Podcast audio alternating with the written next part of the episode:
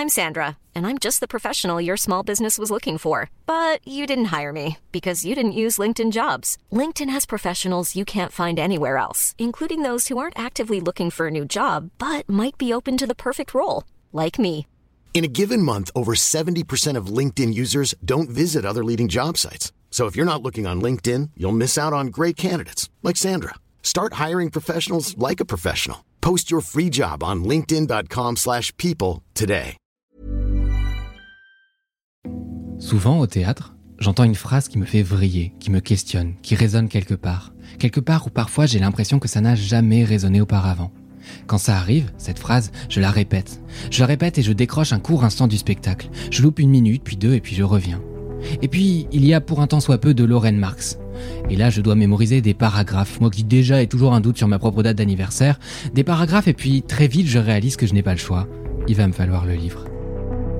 Vous écoutez Dramatis, le podcast de Mademoiselle pour vous réconcilier avec le théâtre et vous inciter potentiellement à, lire des pièces de théâtre. Ça se fait chez les gens, euh, euh, bah les, les gens chiants quand même, enfin principalement quoi.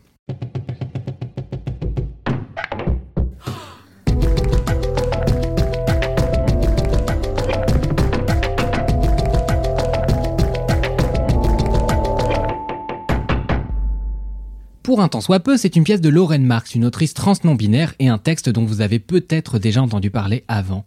Peut-être parce que tout le monde avait quelque chose à dire sur la pièce, peut-être parce que tout le monde a quelque chose à dire sur la transidentité. Alors d'abord, c'est quoi une personne cisgenre? En l'occurrence, une meuf cisgenre. C'est important pour la suite de l'histoire. Eh bien, c'est une personne dont le genre attribué à la naissance Félicitations, c'est une fille Oh non, il va falloir une dot correspond au genre auquel elle s'identifie. Oh non, elle est moins bien payée Mais félicitations, elle rentrera gratuitement dans des boîtes hétéro pour danser sur Shape of You. En novembre 2023, Hélène Rancurel, une comédienne cisgenre donc, a été choisie pour porter Pour un temps soit peu, un texte qui parle de transidentité à la première personne signé par Lauren Marx dans une mise en scène de Lena Lorraine Marx, justement, dans le cadre de cette création, aurait d'ailleurs demandé à jouer son propre rôle.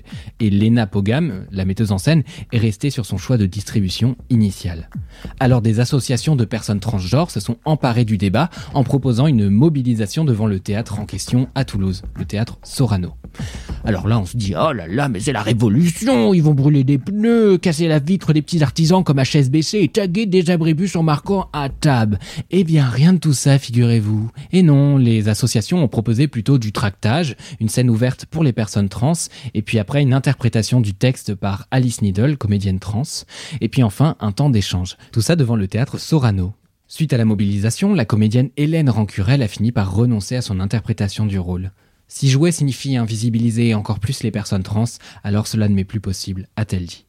S'ensuit la fameuse déprogrammation de la pièce au théâtre 13 à Paris, au scandale, et des théâtreux tout de poussière vêtus sont montés au créneau. Parce que c'est la cancel culture tout ça. Alors Joël Gaillot dans Télérama s'interroge, faut-il être trans pour jouer un personnage trans?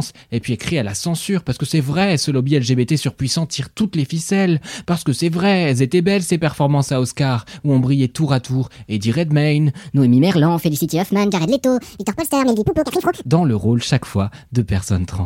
Elles étaient belles ces performances, oui. Mais à qui s'adressaient-elles? Qui était représenté à travers ces performances, vraiment? À qui ont-elles bénéficié? Eh bien, chose étonnante, la réponse existe déjà dans un court texte de théâtre, un monologue écrit par une personne concernée, et chose étonnante, ce texte, c'est pour un temps soit peu. Euh, bah, Ça, ça, ça croire que cette chronique est organisée. Et oui, pour répondre à ce débat autour de l'interprétation du texte, bah, il aurait suffi de le lire, finalement. Enfin, c'est plutôt bien foutu. Parce que dans la pièce Pour un temps soit peu, Lorraine Marx pense qu'on peut définir le verbe comprendre de deux façons. Comprendre comme une action intellectuelle, genre oh, j'ai compris Fight Club et de ce fait je suis pas un gros mascu, et comprendre par les expériences puisées dans la mémoire de son propre corps.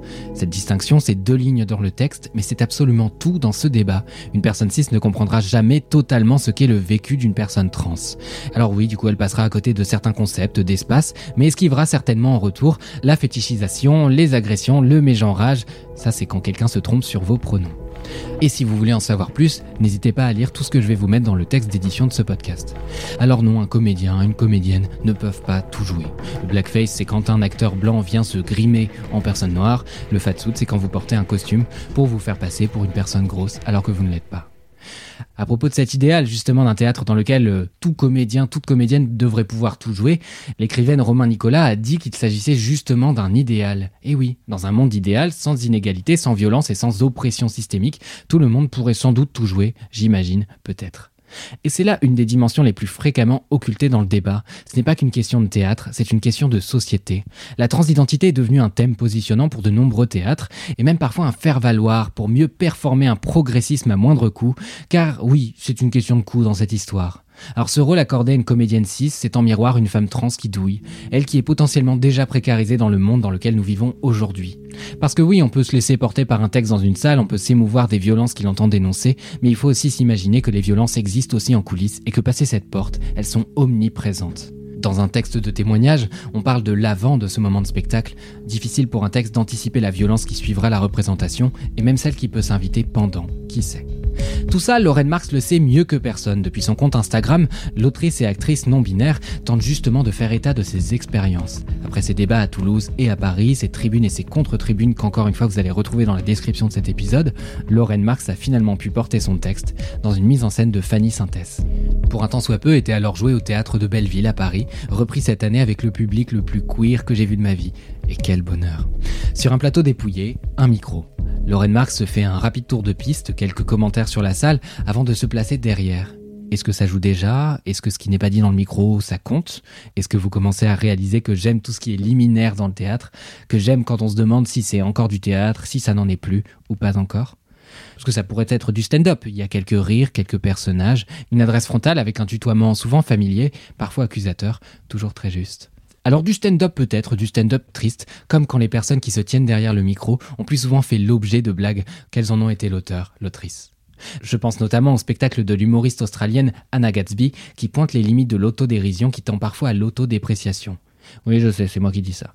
Mais parfois, comme elle le dit, l'humour en tant que minorité dans la société n'est pas de l'humilité, c'est de l'humiliation. Alors stand-up ou post-stand-up, je sais en tout cas que Lorraine Marx digresse, anticipe la réception de tout ce qui est dit, dit d'ailleurs parfois tout et son contraire, comme pour peser le pour et le contre de sa propre narration, ou trouver avec exactitude le bon mot pour définir son expérience, son analyse. Et de bons mots, pour un temps soit peu, n'en manque pas. Parce qu'on rit devant un temps soit peu. Alors parfois c'est pour dissiper la gêne, parce que Lorraine Marx met les pieds dans le plat, elle pointe les remarques indiscrètes, la curiosité malsaine, et elle dit d'ailleurs que pour continuer à vivre à ce stade, c'est peut-être qu'elle aussi, elle en a de la curiosité malsaine. Bon, évidemment, euh, quand c'est elle, c'est mieux dit. Hein. C'est pour ça qu'on applaudit Lorraine Marx et que moi, on, orthographie mal mon nom de famille sur ma carte ticket resto. Oui, parce que sur ma carte ticket resto, c'est marqué Mathis Groseos. Voilà. Et j'ai vu récemment un TikToker américain dire un truc assez juste là-dessus sur l'humour noir, hein, pas, sur ma carte ticket resto. Le TikToker disait que personne n'est plus drôle, mais aussi plus dur, plus acerbe que les personnes concernées, entourées d'un public qui connaît leurs convictions, leurs engagements concrets, un public qui sait ce qui est vraiment drôle, vraiment dur, vraiment acerbe. Et l'humour noir n'est en ce sens pas menacé par les woke de la cancel culture des campus américains vegan, mais justement par les droitos dont l'humour offensant est parfaitement aligné avec leurs convictions, qui sont tout sauf drôles.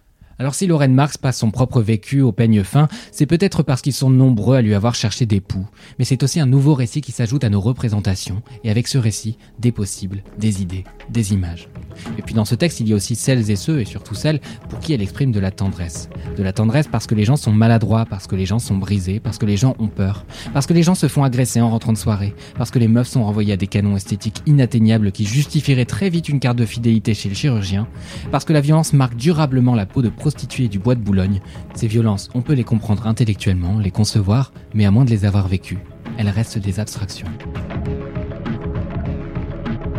Abstraction ou souvenir traumatique, le public de Pour un temps soit peu doit en tout cas au mot de Lorraine Marx quelques larmes. Quelques larmes, et pour ma part quelques pages cornées, pour qu'enfin je puisse retrouver ces phrases qui m'ont échappé. Les retrouver et les relire. Parce qu'au-delà des débats, Lorraine Marx est aussi et surtout une autrice de talent.